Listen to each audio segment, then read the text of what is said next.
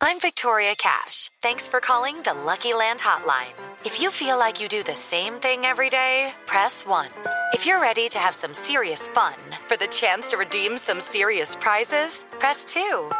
We heard you loud and clear. So go to LuckyLandSlots.com right now and play over 100 social casino-style games for free.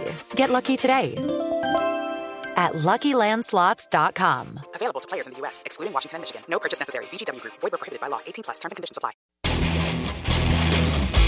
Ciudadanos informados, informando.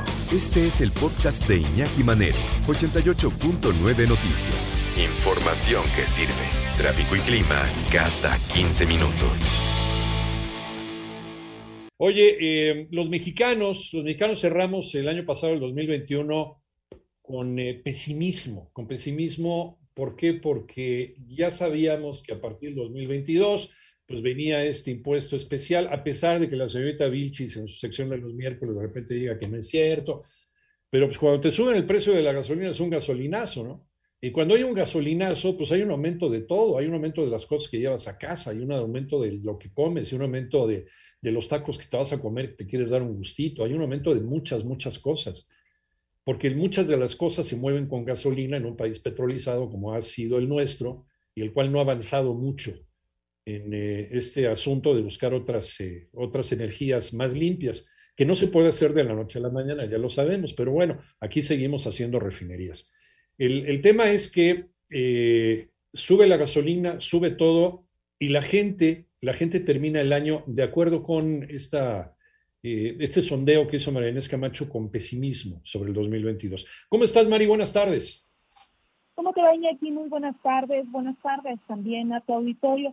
Pues sí, Iñaki, fíjate que pues, los mexicanos veníamos ya como que por octubre, septiembre, así como más o menos confiando en que al final terminaríamos tal vez con empleo, tal vez tendríamos pues, la posibilidad de irnos de vacaciones, sin embargo, Iñaki, fíjate que la confianza que tenía la gente precisamente en materia económica, tanto en el hogar como en el país, cayó 1.5 puntos durante diciembre.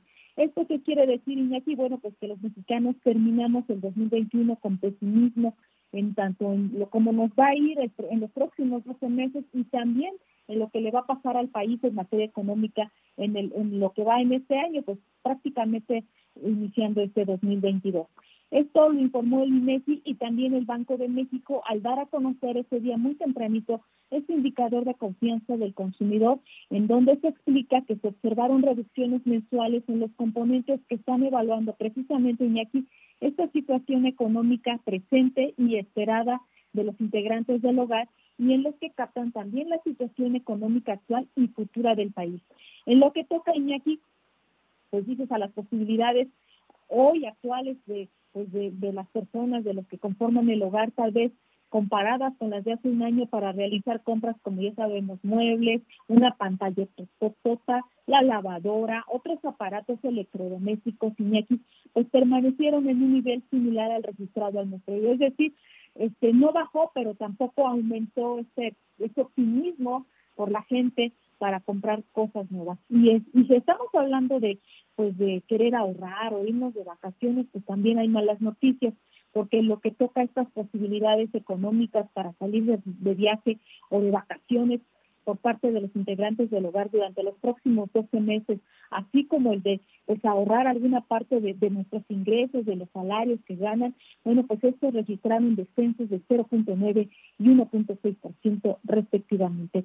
Hay que mencionar, Iñaki, que en su comparación anual, en el último mes del 2021, bueno, pues el indicador de confianza del consumidor sí creció, sí creció si lo comparamos obviamente con el 2020, creció 6.1 pero la percepción que hoy en día tiene la, gente de lo que tiene en su casa y de lo que va a pasar en los próximos meses, Iñaki, pues es negativo. No confían, viven en incertidumbre por lo que tú decías, el incremento de combustibles y también, bueno, pues esta elevada inflación que se está registrando y ahora con la variante del Omicron que se registra a nivel mundial y que está provocando, bien lo sabemos, estos aumentos en contagios por el COVID, pues también está minando la pues el entusiasmo, la percepción de la gente de que la economía en un futuro, tanto la del país como la de los hogares, vaya a mejorar.